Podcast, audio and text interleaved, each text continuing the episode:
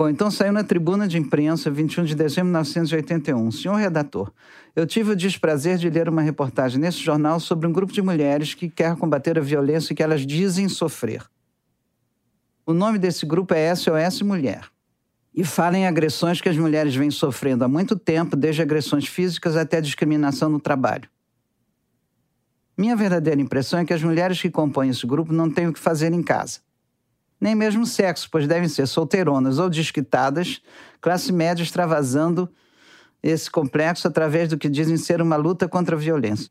Só porque uma ou outra mulher andou levando uns tapas de seus maridos, possivelmente com razão, elas se acham no direito de reclamar e pichar muros pela cidade. Vi na foto da reportagem. Durante todo o tempo que a gente passou fazendo esse podcast, teve uma entrevista muito importante que demorou mais de um ano para sair. Foram muitas negociações, a gente chegou a marcar uma viagem que caiu em cima da hora, até que ela abriu uma brecha quando a gente já tinha quase desistido. E a entrevista só aconteceu com uma condição. A Flora Thompson DeVoe, pesquisadora do podcast, teve que ir no meu lugar.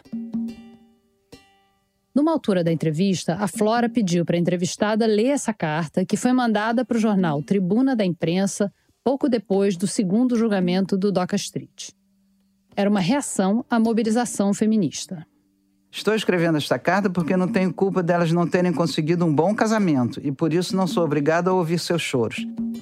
Aqui em casa não tem nada disso e minha patroa está mesmo preocupada em cuidar das crianças e da casa dentro de princípios cristãos, respeitando a propriedade alheia e as vontades do seu marido. Se todas tivessem esse procedimento, não tenho dúvida que esse mundo seria bem melhor e essas mulheres não estariam por aí colocando minhocas nas cabeças de outras mulheres. Essa entrevistada era uma daquelas mulheres que andavam botando minhoca na cabeça de outras mulheres que, que eu digo sobre essa carta? Primeiro, que não é novidade nenhuma. Segundo, é, realmente a gente tem que ser bem comportada, né, para não apanhar. Então a gente tem que ficar em casa, cuidando de criança, cuidando do, do, jantar dele, cuidando da roupa dele, cuidando dele ser feliz. Isso tudo a gente aprendeu pelos séculos afora, não tem nada de novo, né? E ele tem mais é que ficar com raiva. Tem razão, tá acabando isso tudo aí. Coitado dele, dá pena, né? Dá pena. Essa feminista tinha um bom motivo para não querer ser entrevistada por mim. Eu me chamo Branca Maria Moreira Alves. Sim, minha, minha mãe também se chama Branca. E a mãe dela, a minha avó, também se chamava Branca. E a mãe da minha avó também se chamava Branca. A minha mãe me chama de Quinha, aliás. E por isso você vai ouvir ela e a Flora se referindo a mim desse jeito. Ela achou que ia ser estranho dar o depoimento para mim, porque eu já conhecia todas essas histórias da vida dela, né? Mas eu confesso que para mim também foi um alívio. Porque entrevistar a mãe da gente não é tarefa fácil. O que eu fui na vida? Não sei o que você quer que eu diga. É, eu não gosto de currículo, não. Eu só digo o seguinte: eu sempre, eu sempre me apresentei assim, sou feminista. A minha mãe já militava na causa feminista desde antes da morte da Ângela. Ela era da mesma turma da Ildete Pereira de Melo e da Jaqueline Pitangui, que a gente ouviu em episódios anteriores aqui do Praia dos Ossos. Então você pode imaginar que a defesa dos direitos das mulheres era uma linha fundamental da minha criação, tipo escovar os dentes e estudar para a prova. Mas não dá para dizer que a minha mãe fez de mim e da minha irmã militantes feministas desde criancinha. Naquela época, a gente passava bem ao largo de tudo isso. Tanto que eu contei aqui no primeiro episódio que eu levei um susto quando a Flora encontrou os nossos nomes num manifesto denunciando o machismo na sociedade brasileira logo depois do primeiro julgamento do DOCA. Aqui, a Jaqueline Pitangui lendo um trechinho. O julgamento de DOCA expressa a maneira pela qual a sociedade brasileira resolve as relações de poder entre os sexos. O sexo masculino, aqui representado pelo senhor Raul Fernando de Amaral Street, pode impunemente punir uma mulher que não corresponde ao seu papel tradicional. É a cara da minha mãe esse manifesto. Mas, na verdade, nem ela se lembrava de ter assinado. Aliás, E eu não lembro que, que eu tenha posto as meninas, mas eu devo ter posto. Você acha que elas não escreveram? Não sei. Elas eram muito meninas. Em que ano foi isso? Foi em 79, então. Então, a Quinha tinha 17 e a Ana 15. Dava pra escrever o nome. Escrever o nome, sim, mas credo, eu, eu não partilhava nada disso com elas. Não. Nada. As reuniões eram lá em casa, elas entravam, saíam, todo mundo conhecia elas, não sei o quê, iam cuidar da vida delas. Então mas não teve um momento de você sentar com. Não com- lembro. Tá. Posso ter feito isso. Olha que absurda essa sentença. Elas também não lembram, lembram? Não, não lembro nada. Então, eu devo ter assinado o nome delas, não sei. não tenho a menor ideia. A gente vai terminar essa série desmascarando. É, eu não sei nem se eu, se eu faria isso, nem como é que passaria na minha cabeça fazer isso. Mas também não me, não ve, não me vejo mostrando para elas o manifesto. Engraçado, né? Porque elas não participavam de nada, nada. Se bem que em 1975, quando a gente fez o encerramento do Ano Internacional da Mulher, a Quinha tinha 13 anos e uma amiga dela que também chamava Branca foram. É a única vez que eu me lembro, que eu me lembro que eu fiquei muito feliz. Foram ajudar a aprender os cartazes, a, a montar o negócio. Mas depois disso eu não lembro delas em nada e eu até gostaria. Eu gostaria que elas tivessem participado mais. Mas não lembro. Você não ia forçar uma barra pra. Que é isso, forçar a barra? Eu, hein? Imagina. Não. Nem sempre filho de militante sai militante. Eu lembro de achar uma chatice total aquelas reuniões. E acabei seguindo outro caminho. Ou talvez a minha militância seja outra. O que me interessa mesmo são histórias. Foi por isso que eu resolvi fazer o podcast Maria Vai com as Outras em 2018, para ouvir as mulheres sobre as histórias delas de vida e de trabalho. E no caso da Ângela Diniz, me interessava justamente a história. A história que eu queria contar nesse podcast é a da vida e da morte de uma mulher e dos dois julgamentos do assassino dela. A sentença no segundo julgamento do Doca Street foi uma vitória importante para o movimento feminista. Um símbolo. Símbolos são poderosos, mas não são tudo. E a história da mobilização em torno da violência contra a mulher e do feminicídio, obviamente, não acabou ali no Tribunal de Cabo Frio em 1981. Hoje, a gente vai tentar fazer um balanço. Que tipo de vitória foi essa, afinal? Como ficou o legado da Ângela? E o que a gente pode fazer com tudo isso? Eu sou a Branca Viana e esse é o Praia dos Ossos.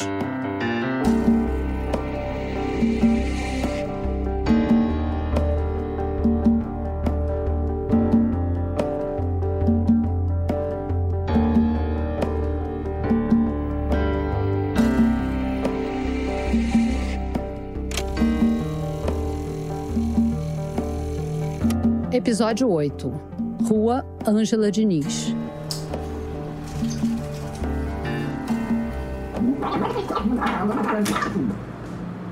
Às vezes há fatos ah, que acabam modificando a, a lei e, e- e- e a conduta das pessoas. Esse é o Fernando Fragoso, filho do Heleno Fragoso, que auxiliou a acusação no segundo julgamento do DOCA.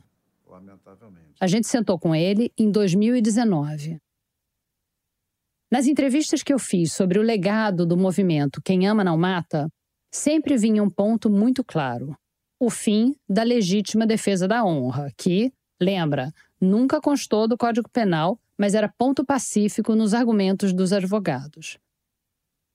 E o Fernando Fragoso me disse que, mesmo sem uma mudança na lei, o movimento feminista conseguiu desmoralizar esse argumento. No caso da Angela Diniz, nem, não houve modificação legal, né? Mas houve uma modificação de mentalidade significativa a partir desse, desse fato. Quer dizer, E alguns é. advogados continuem usando legítima defesa da ah, honra. mas não levam mais, né? O argumento acabou. Até usam, Talvez mas. no, sim, no norte e nordeste, onde, né? A gente está falando com no Paraná, então no sul também. É, eu acho, eu acho. No sul também, mas tem absolvições.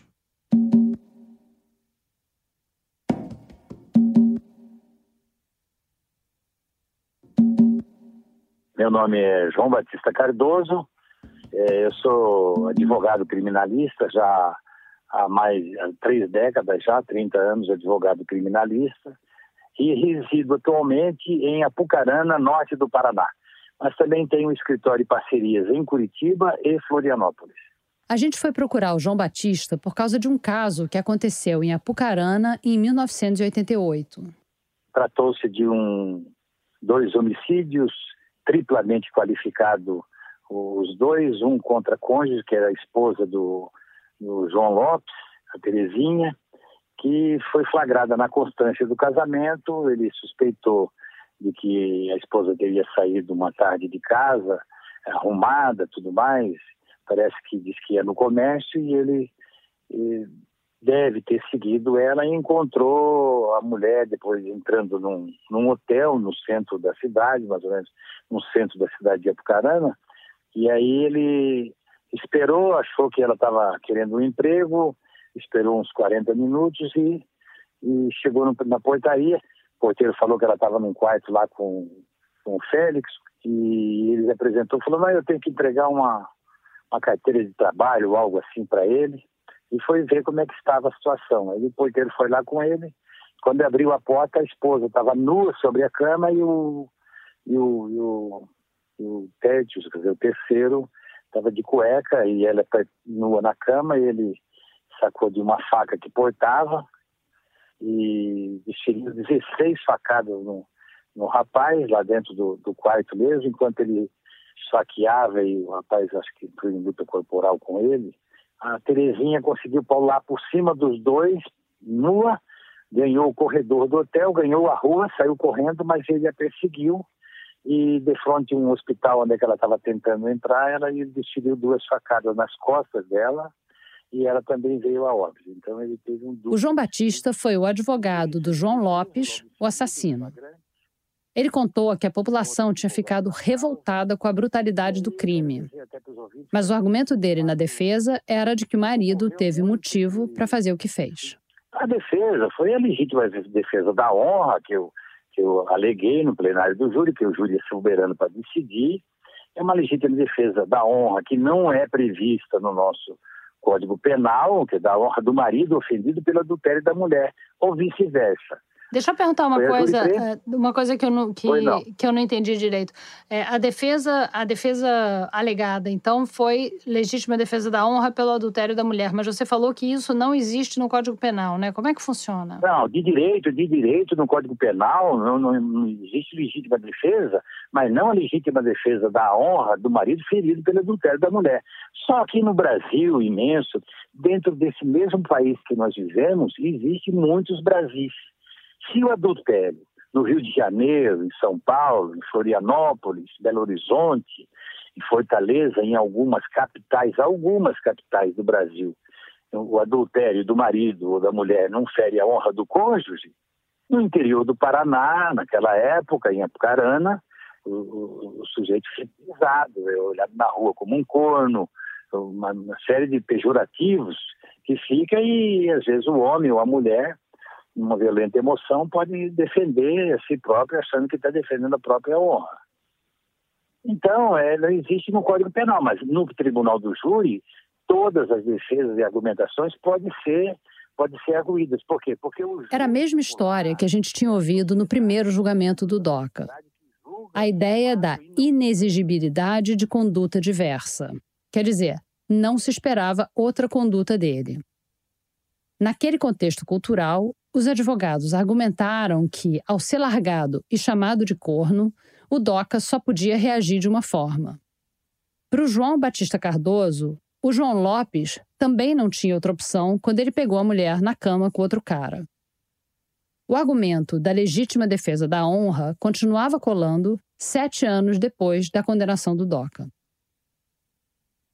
Quando João Lopes foi levado a julgamento pela morte da mulher e do amante, o movimento Quem Ama Não Mata já tinha quase uma década. Ele foi absolvido e saiu do tribunal do júri junto comigo. O João Lopes não teve só uma redução da pena, como o DOCA. Ele foi absolvido. Mas, assim como no caso do DOCA, o veredito foi derrubado por um tribunal superior. O primeiro em Apucarana, no Júri, foi absolvido, o segundo no Tribunal de Justiça foi absolvido, e no terceiro, em Brasília, foi caçada o julgamento ele foi mandado a novo júri. Nesse novo júri, teve uma mobilização nacional, porque foi a primeira vez que o Superior Tribunal de Justiça que eu consegui inclusive se tornou jurisprudência livre nacional, dois votos reconhecendo que tinha, que socialmente existiria essa legítima defesa da honra. Primeira vez que os ministros votaram reconhecendo, dois votos eu tive. Essa decisão do Superior Tribunal de Justiça aconteceu em 91. Para o advogado, foi uma vitória, mas, na verdade, ele perdeu. Foram dois votos contra três. Com uma sentença do Superior Tribunal de Justiça, que é uma sentença que até é muito bonita, porque. Eu ouvi o outro lado dessa história quando eu conversei com a Jaqueline Pitangui, a socióloga feminista que cresceu brincando com a Ângela Diniz lá em BH. É uma apelação né, ah, de um julgamento de um assassinato no Paraná, ah, que o marido tinha executado a mulher, etc. Então tem um apelo né, para a corte maior, e esse ministro diz que a honra do homem não está na mulher, porque a mulher não é propriedade do homem. A honra do homem está nele mesmo, no que ele faça, e não é intransferível para a mulher. Então essa sentença ela, ela é um longo caminho, né? É um longo caminho que o movimento feminista percorreu, né? É. A Jaqueline explicou que essa decisão, uma década depois do segundo julgamento do DOCA, consagrou a ideia de que um homem não pode defender a honra dele atacando uma mulher. Mas o advogado João Batista Cardoso contou que as coisas podem ser bem diferentes na prática. No final das contas, mesmo depois daquela decisão do STJ, teve outro júri e o povo de Apucarana absolveu o João Lopes mais uma vez. A estratégia da legítima defesa da honra ainda é usada hoje em dia? Ainda é, sim, ainda é. Isso aí vai ser eterno, tanto do homem como da mulher. Sabe, chegando a um ponto, uma violenta emoção que não se aguenta, sabe? Defendi uma pessoa esses dias, um empresário também, de que pegou o telefone celular da, da mulher e, e ela no dia anterior tinha saído para ir no aniversário de uma amiga dela, sabe? E ele pegou o telefone, a mulher dormindo, ele pegou o telefone dela e estava assim, ó, que noite maravilhosa que nós tivemos, tá? você é demais, isso e aquilo. E naquela hora ele foi no, lá no outro quarto, pegou uma arma e matou a mulher, e daí? E aí a defesa a estratégia de defesa é, foi. A legítima defesa da honra e a violenta emoção. Ele foi absolvido? Eu consegui, não foi absolvido, mas eu consegui uma desclassificação do homicídio triplamente qualificado para um homicídio privilegiado, que é o privilégio logo após a injusta provocação da vítima. E a pena vai até cinco anos e é regime aberto. Ele ganhou três anos e pouco, quase quatro anos, foi regime aberto.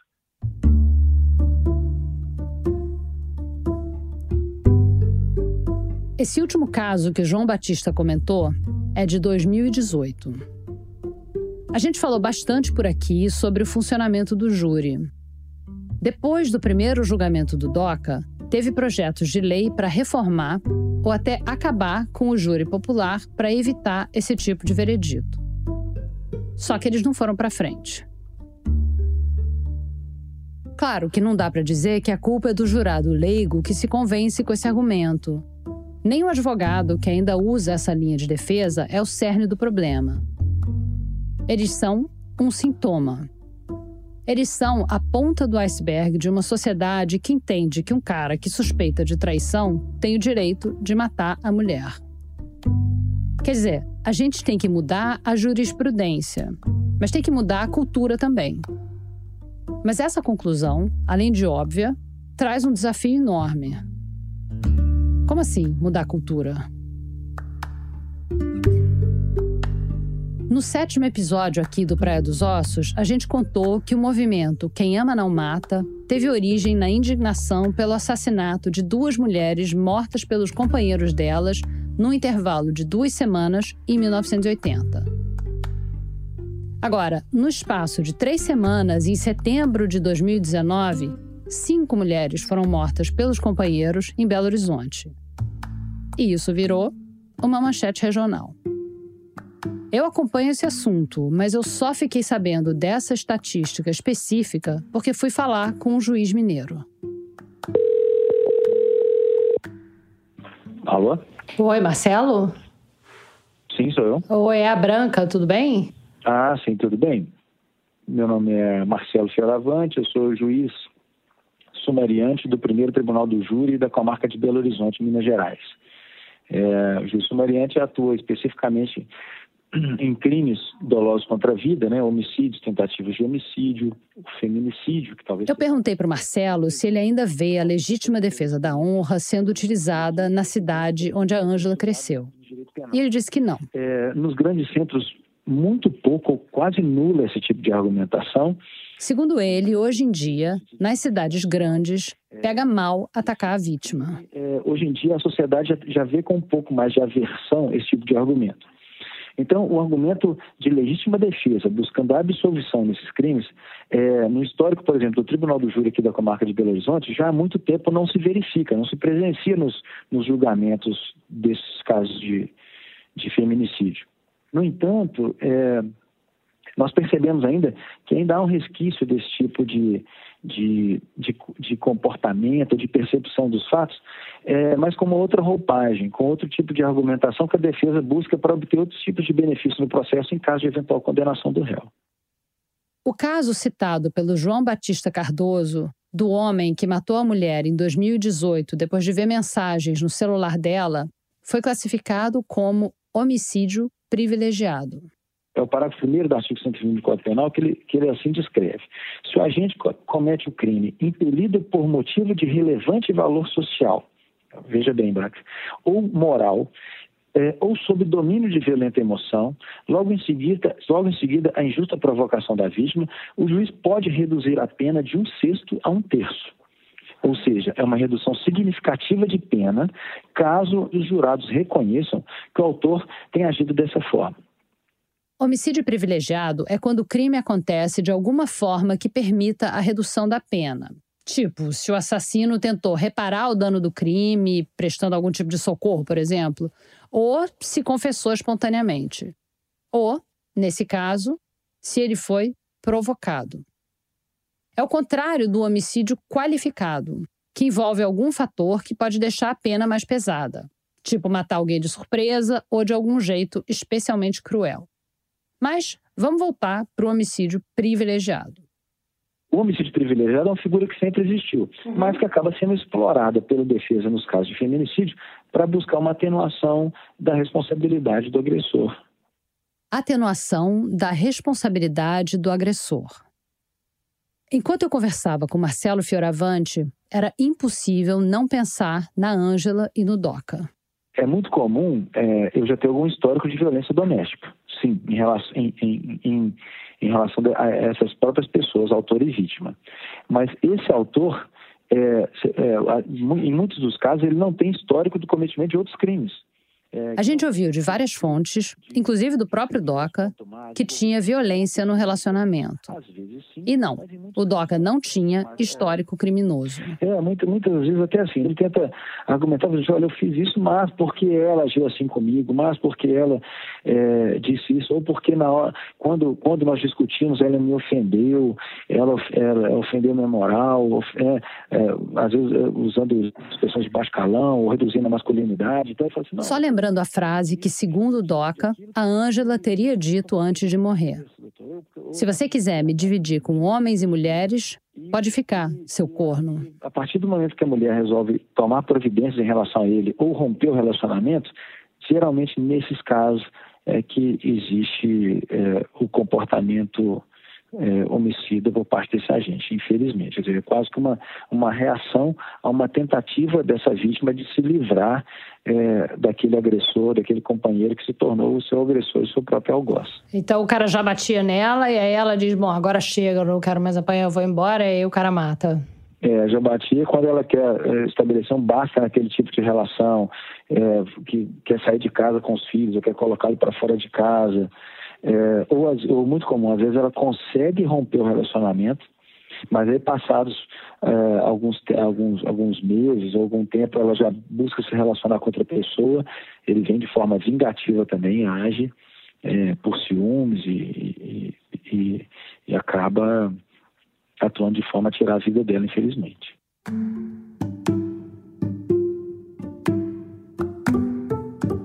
O Evandro Lins e Silva, na defesa do DOCA, chegou a descrever ele como um passional típico.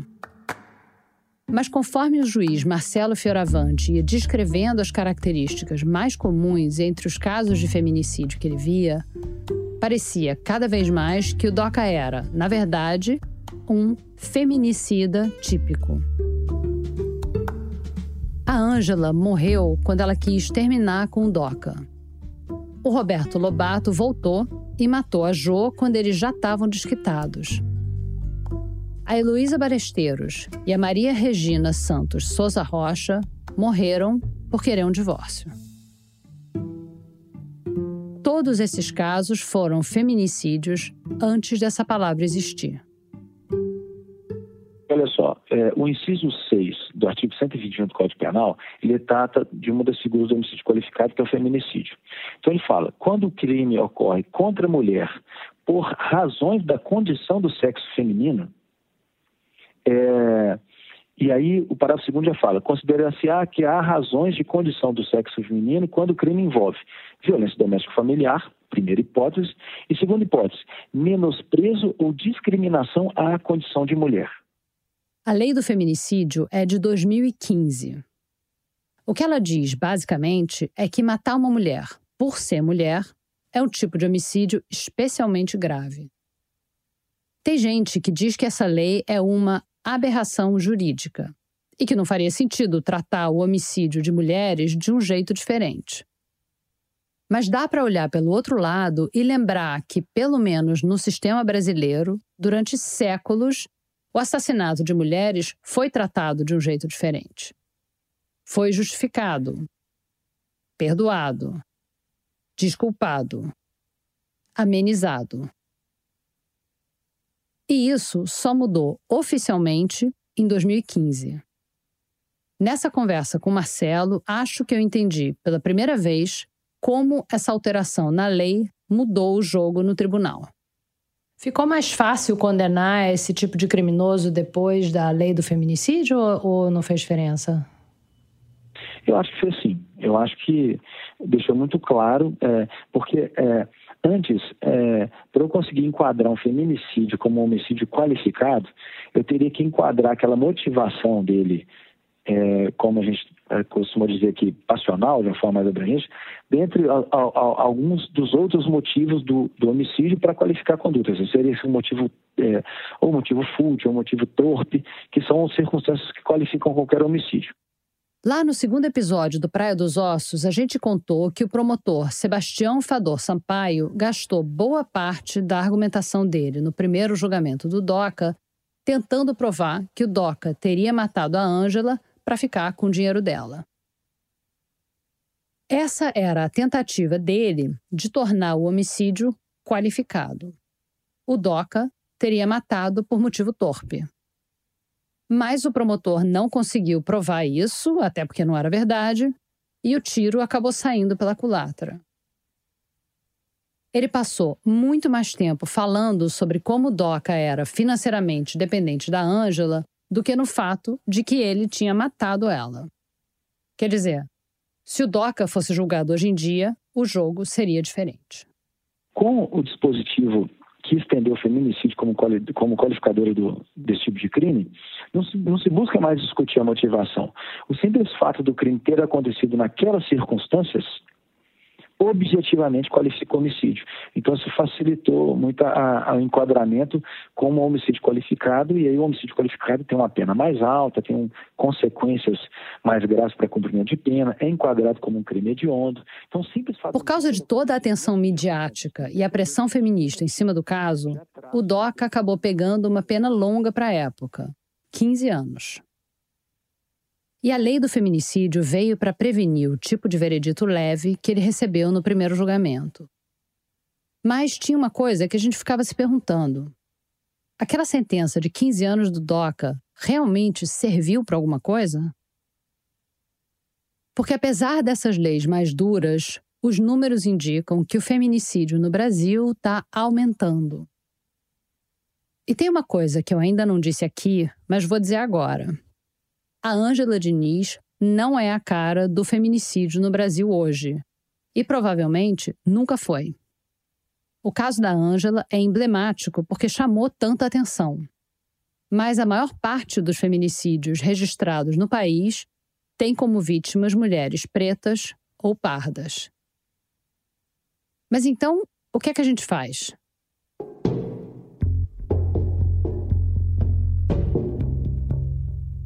Por um lado, sim, um castigo duro passa um recado para a sociedade.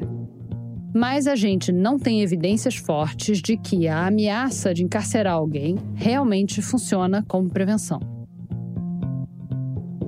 E se não funciona para prevenir o crime, também não ajuda a reabilitar o criminoso.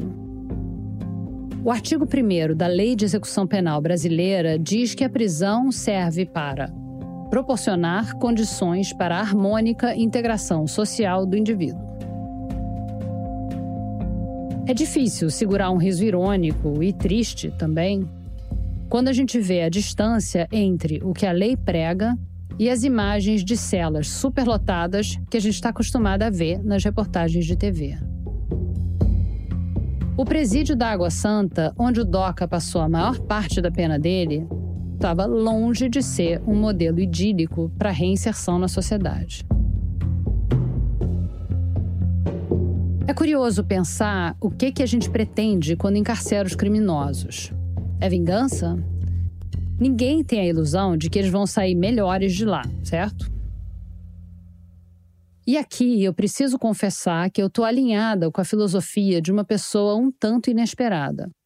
O Evandro Lins e Silva, o advogado do DOCA no primeiro julgamento. O Evandro sempre se opôs à pena de reclusão. Ele dizia exatamente isso: que a prisão não regenera ninguém. Mas a alternativa que ele propôs no caso do assassinato da Ângela foi a de deixar o assassino dela sair livre do tribunal. E isso, evidentemente, também não parece uma boa solução. Eu já estava ficando meio desesperada com esse dilema quando eu e a Flora começamos a ler sobre o conceito de justiça restaurativa. E aí, a gente ligou para Catarina Correia. Meu nome é Catarina e eu sou juíza criminal. Ela é juíza em Brasília e ela coordena o programa de justiça restaurativa do Distrito Federal. A gente vai falar aqui sobre justiça restaurativa, então eu queria que você começasse explicando para a gente o que, que é isso. Essa pergunta é bem difícil. Mas, na é, verdade... Deu, deu, deu para notar que a gente leu bastante e a gente, eu continuei meio confusa. É. Então, assim... A Catarina explicou que a justiça restaurativa obriga a gente a repensar o nosso conceito de justiça e castigo. A gente tem a ideia de que quando a gente faz alguma coisa errada, alguma coisa contra a lei, a gente recebe uma punição e recebendo uma, essa punição a gente está quites, né? Então, tudo como antes. Você fez, você pagou, foi punido, tá tudo bem. Só que assim, a gente sabe que esse modelo não funciona, né? A gente trabalha com ele há séculos e, e assim, os resultados são pífios. Então, a ideia da justiça restaurativa é que o que você fez de errado, o que você fez contra a lei, não te gera uma imposição de castigo, antes te gera responsabilidades. Então, se eu fiz alguma coisa errada, é, o que vai ser exigido de mim é que eu me responsabilize. E o que, que é se responsabilizar? A primeira coisa de se responsabilizar é se conscientizar. Se conscientizar é saber o que você fez. Aí você vai me dizer: não, mas todo mundo sabe o que fez. Não, você não sabe o que você fez integralmente. Então, por exemplo, eu pego um rapaz que chega no ponto de ônibus, aponta a arma para uma senhora e leva a carteira da senhora. Ele sabe que ele foi lá, apontou uma arma e, e toma a carteira? Claro, isso ele sabe. Mas ele não sabe das consequências, ele não sabe é, o que aquilo causou para aquela senhora. Então, o primeiro passo é ele poder saber.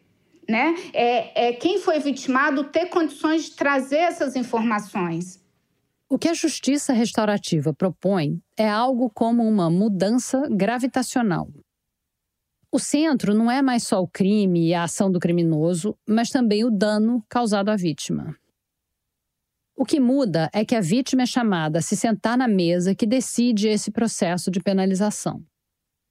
E nessas conversas, a ideia da tomada de consciência passa a valer para os dois lados. O ofensor entende melhor a vítima e a vítima entende melhor o ofensor. A gente fez um caso, por exemplo, de uma senhora que foi é, o roubo de um celular. E depois dos encontros restaurativos, o jeito que ela se via reparada era que aquele dinheiro, que era os 600 reais que ela pagou no celular, que ele doasse para uma instituição que tratasse de é, pessoas com problemas com drogas. Porque durante todo o processo ela entendeu que o problema dele era, era droga e assim ela se sentia confortável, ela se sentia é, reparada dele doando esse dinheiro para uma instituição. Você me entendeu? Então, assim. Durante a entrevista, eu reparei que a Catarina pergunta muito isso. Você me entendeu? Você me entendeu? E eu não acho que é vício de linguagem, não. Ela faz essas pausas a cada tanto para saber se a gente está na mesma página. Porque ela está falando de conceitos difíceis mesmo de assimilar. É uma mudança gravitacional mesmo. A gente tem que reacomodar as ideias que a gente tem muito arraigadas desde pequena porque é muito difícil, né? É, a gente mudar um padrão de comportamento que é o nosso padrão desde que a gente nasce, né? É. Que é a gente entender, a gente fez uma coisa errada, a gente leva um castigo e vida que segue, né? A gente até diz, é. né, que a pessoa que cumpriu uma pena, ela prestou contas à sociedade, né? Tem, existe até é. essa expressão, né, de que a pessoa, como você falou, tá kit, né? E é péssimo isso, porque assim, isso é uma falácia para os dois lados. Mas, assim, mesmo que você tivesse o melhor sistema carcerário do mundo, a pessoa sempre entende que para o que ela fez, porque ela não passou por um processo de conscientização das consequências do que ela fez, que o que ela fez não merece aquele castigo todo. Você me entendeu? É porque ela não sabe então, o que aconteceu na vida da vítima ou da família da vítima, né? É, e aqui, assim, com o sistema que a gente tem, vamos combinar, tá sempre pagando mais, né? É. É. E aí vem o sentimento de injustiça também em relação ao ofensor. Ele se sente injustiçado.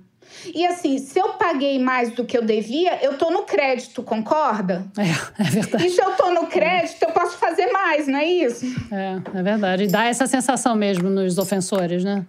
É, e aí a gente não sai do lugar, né?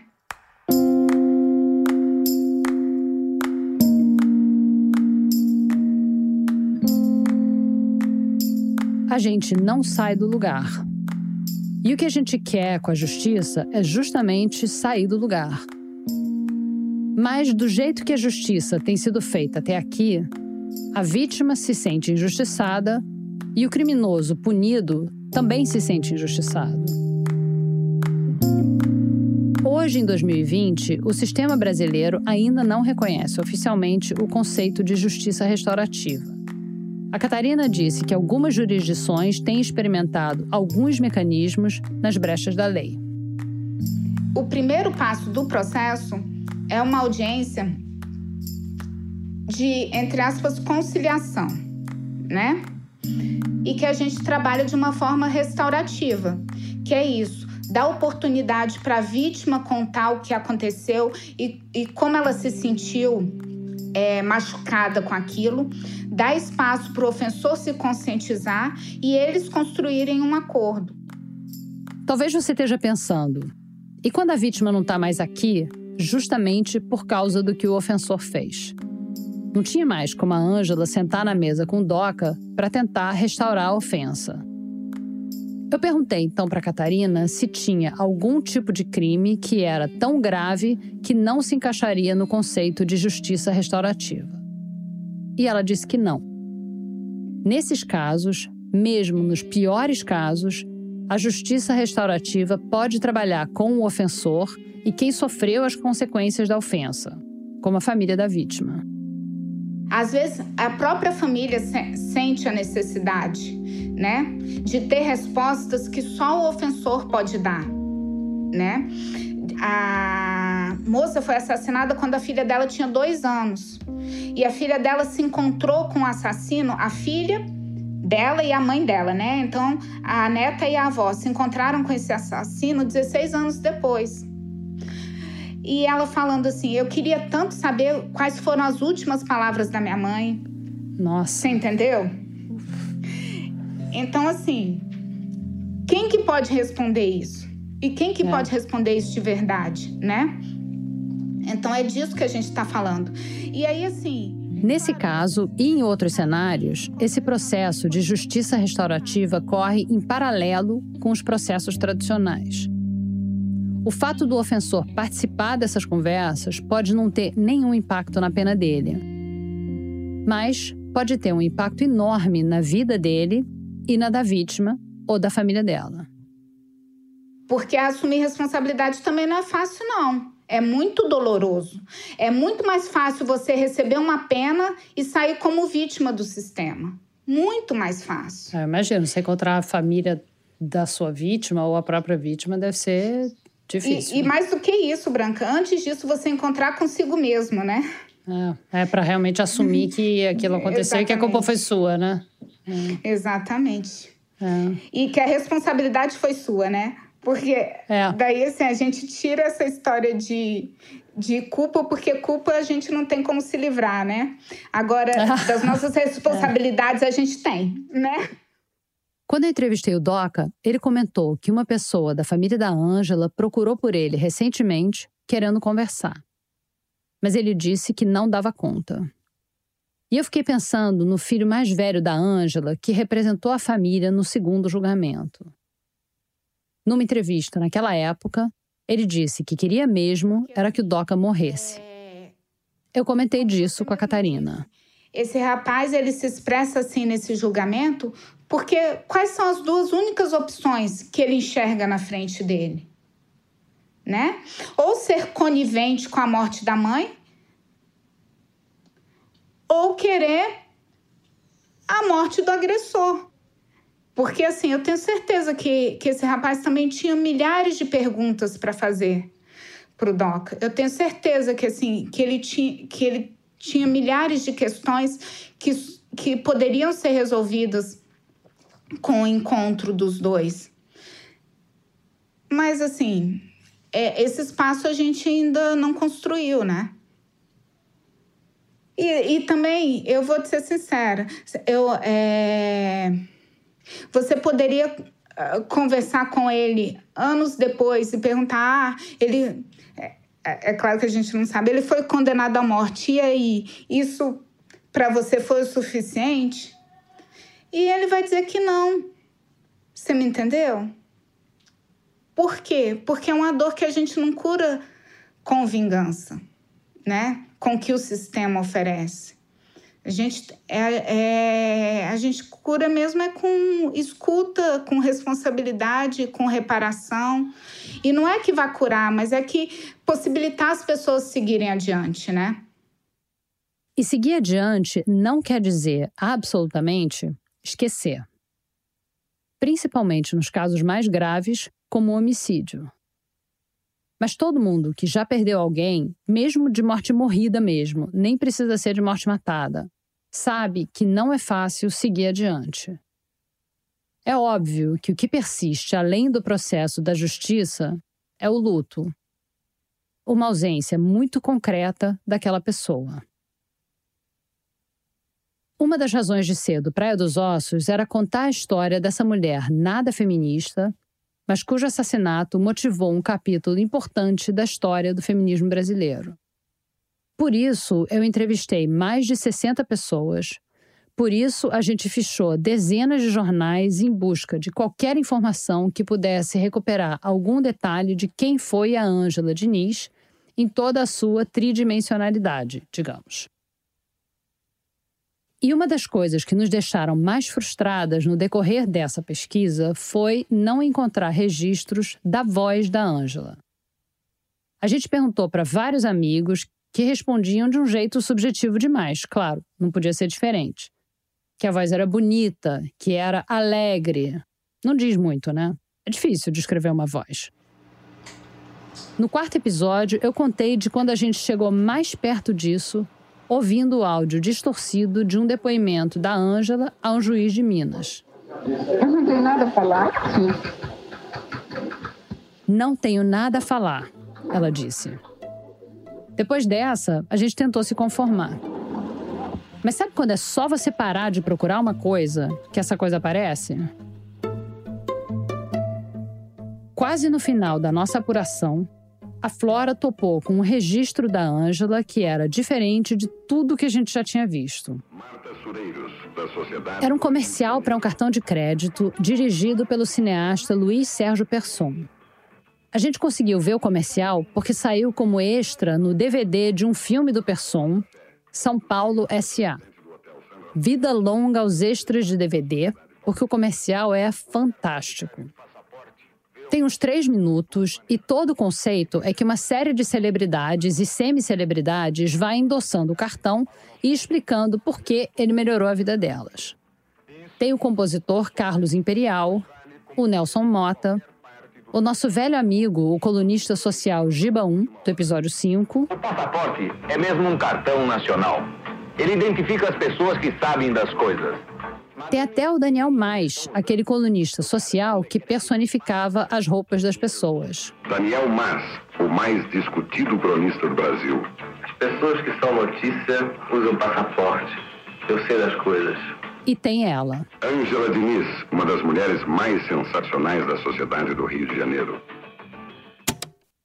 O comercial é dos anos 70, com a Ângela já morando no Rio e curtindo a fama de Pantera.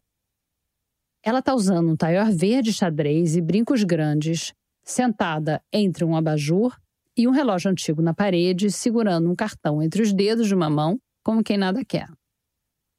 No começo do plano, ela olha para o lado, como se estivesse lendo um papel. Aí, ela volta o olhar para a câmera e diz: O cartão de crédito passaporte era o que faltava no Brasil. Acho um luxo. É ela sorri. E é só isso. Quer dizer, a parte da Ângela é só isso. Tem mais um minuto ainda de depoimentos de celebridades. Mas a gente ficou absolutamente obcecada com esse pedacinho de filme. Cartão de crédito passaporte era o que faltava no Brasil. Acho um luxo.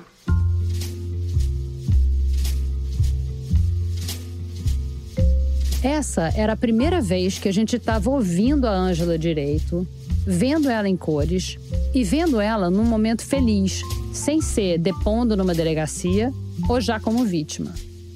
No comercial, ela tá bronzeada, tá sorridente, tá linda, tá absolutamente cativante. Nesses seis segundos em que ela aparece, dá para entender perfeitamente por que tanta gente se apaixonava por ela. Suco de carisma. Tá tudo aí. Nessa altura, a gente já estava convivendo com esse caso há mais de um ano. A gente tinha visto tudo quanto era coisa da Ângela. Mas isso era diferente. Era como se desse para sentir a pessoa ali e sentir o tamanho da perda. Dava uma vontade de ter algum tipo de memorial. Em algum momento da pesquisa, a gente descobriu que tem pelo menos quatro vias públicas no Brasil com o nome da Ângela Diniz. Uma fica no Conjunto Palmeiras, um dos bairros mais pobres de Fortaleza. Outra fica no bairro da Paz, numa cidade no Pará chamada Parauapebas. Nesses dois bairros, tem várias ruas com nomes de celebridades. A Rua Ângela Diniz Cearense fica entre a Rua Dalva de Oliveira e a Rua Oscarito. A Avenida Ângela Diniz Paraense faz esquina com a Rua Mané Garrincha e a Rua Daniela Pérez. Tem ainda uma rua Ângela Diniz em São Gonçalo, no estado do Rio. Mas em outubro de 2020, ela nem aparecia nos mapas, só no site dos Correios. E tem uma rua Ângela Diniz em Búzios. É pertinho da Praia dos Ossos, quase dando no quintal da casa onde a Ângela morreu. Quando a gente foi para lá, depois de andar pela praia, eu, a Flora e o nosso técnico Caio fomos dar uma volta na rua de trás. Eu acho que é essa ruazinha aqui. Hã? Eu acho que é essa rua. Essa rua aqui? É. Essa é a rua Ângela Diniz? Uma mulher na lanchonete da esquina confirmou. É, falta achar uma placa. É bonitinha. É bonitinha. Aqui tem placa, não? Ali não tinha placa, não. Será que tá lá no final? É, vamos caminhando. Vamos tá ver. numa lagoazinha aqui. Uma pergunta era: quem tinha resolvido homenagear a Ângela com aquela rua? E quando? A Flora e a nossa produtora Cláudia Nogaroto perderam um tempinho tentando investigar uma decisão municipal de 2010 que tinha dado nome. Acontece que antes de 2010, oficialmente, nenhuma rua em Búzios tinha nome. Era um resquício dos tempos mais rústicos. A gente ouviu que estava um caos tão grande que os Correios estavam quase desistindo de entregar por lá. Aí, em 2010, a prefeitura resolveu tentar regularizar tudo de uma vez. E a rua Ângela Diniz entrou nesse balaio. Aqui é a lagoazinha. Uma água com a cara meio insalubre. Ah, não se pode ter tudo. Não. E talvez não seja insalubre, né? Talvez seja só um rio. É. Tem um pato ou um bicho. Vários, aliás. Só que em 2019 parecia que ainda não tinha placa. Não tem placa. A gente queria tirar uma foto, então continuamos andando pela rua. Não, vamos achar uma placa. Veja um relógio ali da laje. Será que a gente chegou é do outro lado dos ossos? Essa, essa vai dar no outro lado dos ossos? Não, não. É só aqui, mano. Gente, não colocaram nem placa. Poxa vida. Tem uma galinha. Mas a galinha não vai saber dizer pra gente se isso é a rua Ângela Diniz. No final da rua, ao lado de uma lagoazinha, tinha algumas casas. Vamos ver aqui. Ó de casa! Um argentino muito solícito saiu e conversou com a gente. Oi, desculpa. Tudo bem, moço? Posso fazer uma pergunta? Eu queria saber se essa aqui é a rua Ângela Diniz. É essa aqui ou essa? É essa aqui? O senhor já mora aqui há muito tempo? E- e já, quando o senhor mudou pra cá, já era rua Ângela Diniz ou tinha? Já? É? Mais de 20 anos. Mais de 20 anos que essa rua tem esse nome. Sei. É, foi depois que, há pouco tempo que morreu a mulher, ele uma Foi pouco tempo depois que fizeram a homenagem. Aham. Sei. Então nos anos 70, talvez ainda, final dos anos Talvez, 70. sim, sim, foi... Tá, obrigada, hein? Desculpa atrapalhar. A gente não achou registros de nenhuma mobilização popular em torno dessa rua. Parece que foi uma coisa espontânea, orgânica. Quando abriram uma rua atrás da Praia dos Ossos, alguém, ou vários alguéns, acharam uma boa ideia batizá-la com o nome da Ângela. Antes da lei municipal de 2010, antes do Google Maps, só quem andava por ali ia saber da homenagem. Agora está um pouco mais pública, mas ainda bem discreta. Essa rua não tem placa, essa rua Ângela Diniz, né? Não tem placa, não, né? Não tem. Ah, tá. Ok. Pode não ter placa, mas tem outros jeitos de resguardar a memória. Eu acho que por, o que- por que contar essa história hoje, eu acho que é porque foi muito simbólico. Essa é, de novo, a minha mãe, Branca Moreira Alves, conversando com a Flora. Foi muito simbólica a conseguir reverter a ideia de que ela tinha provocado a própria morte pela conduta dela na vida. Isso é assim absolutamente fundamental para você ver a mulher de hoje, por exemplo, entendeu? Porque hoje as mulheres fazem o que ela fazia, né? Elas saem, elas têm vários namorados, elas saem de casa, elas vão trabalhar ou não vão trabalhar, mas vão viver a sua vida livre, né? Não digo todas, mas enfim. É, ninguém vai dizer que ela merece morrer porque ela teve vários namorados, porque ela não é casada, porque ela é amante, né? Na época, o que mais marcou a minha mãe foi o discurso do Evandro Lins e Silva no primeiro julgamento do DOCA. Do Evandro, ali você tem o resumo da, da ideologia patriarcal. É assim, chocante, absolutamente chocante. É absolutamente chocante. É, é como se a gente, a gente de repente está assim, distraída, sendo mulher, vivendo a sua vida, e de repente tem uma pessoa que vai ali e diz essas coisas e mostra pra gente o que, que é isso. Evandro também era uma pessoa de esquerda, tá? Ou não vou dizer de esquerda, mas contra, contra a ditadura, tá? Não sei se era de esquerda. Você vê na cabeça desses homens, aparece bonitinho a receita do patriarcado. É assim, dois ovos, não sei quantos de, de, de, de farinha, manteiga, não sei o que, você faz o bolo e se chama patriarcado. É ali.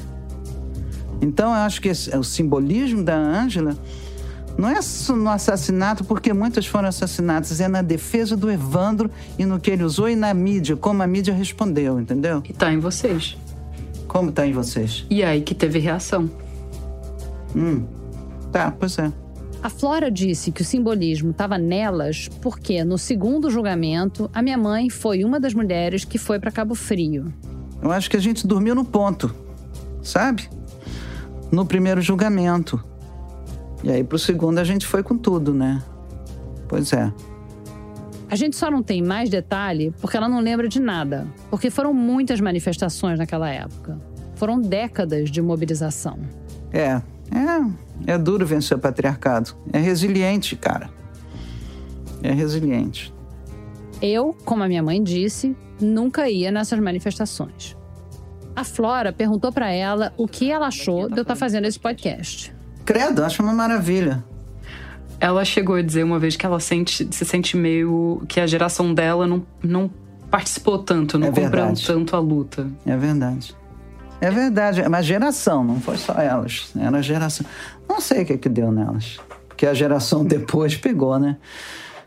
Eu gostaria de saber, às vezes a gente se pergunta, Jaqueline, Leila e eu tal. É...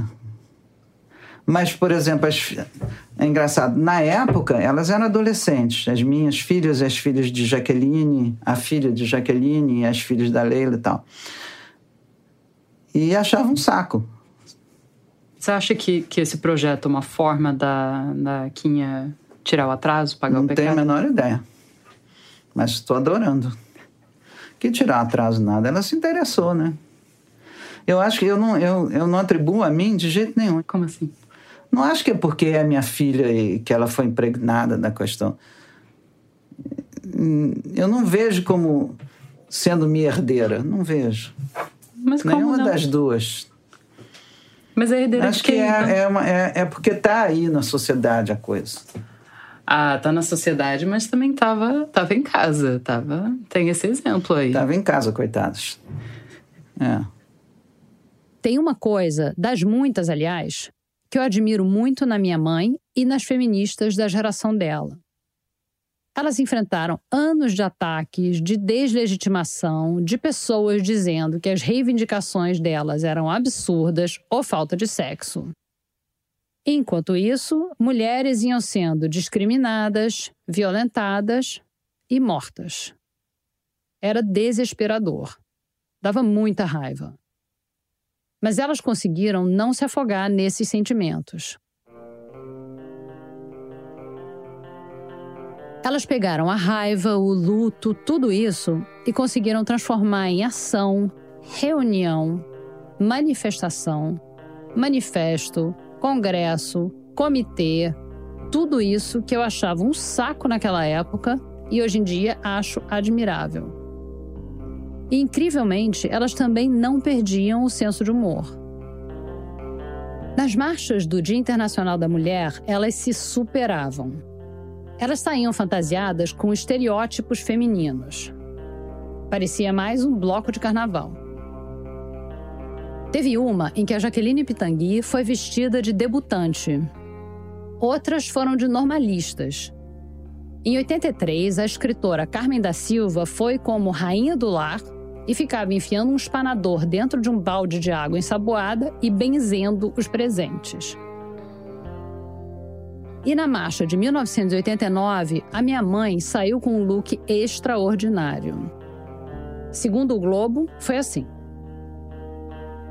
A presidente do Conselho Estadual dos Direitos da Mulher, Branca Moreira Alves, saiu na ala Amor de Paixão, usando um chapéu acetinado com plumas, botas e capa e arrastando um cavalo de madeira.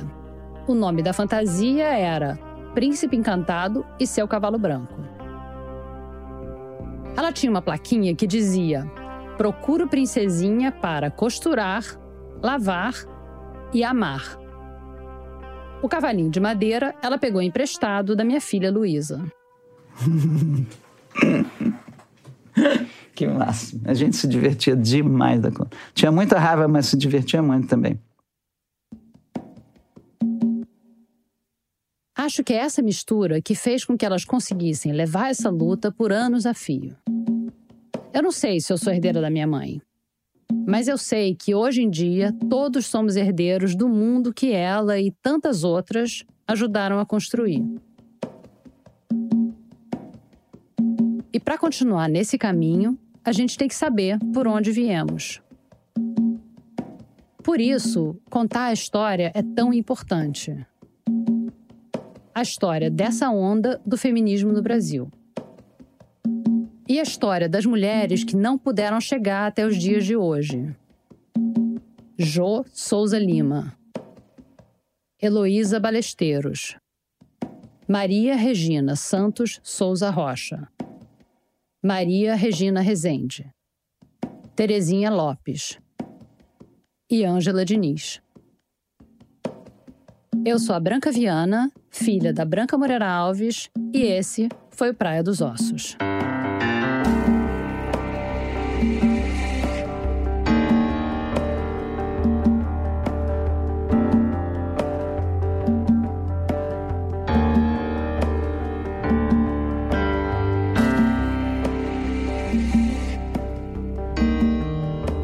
Praia dos Ossos termina aqui, mas você pode continuar a conversa com a gente. Dentro da página da Rádio Novelo no Facebook, tem um grupo para os ouvintes do podcast. E fica de olho nesse feed. Eu sempre fico brincando com o crédito da Flora Thompson levou, mas é porque ela fez de tudo nesse projeto. A montagem é da Laís Lifshitz. A direção criativa é da Paulo Scarpim, que assinou o roteiro com a Flora e com Aurélio Aragão e o Rafael Espínola, da Segunda Andar.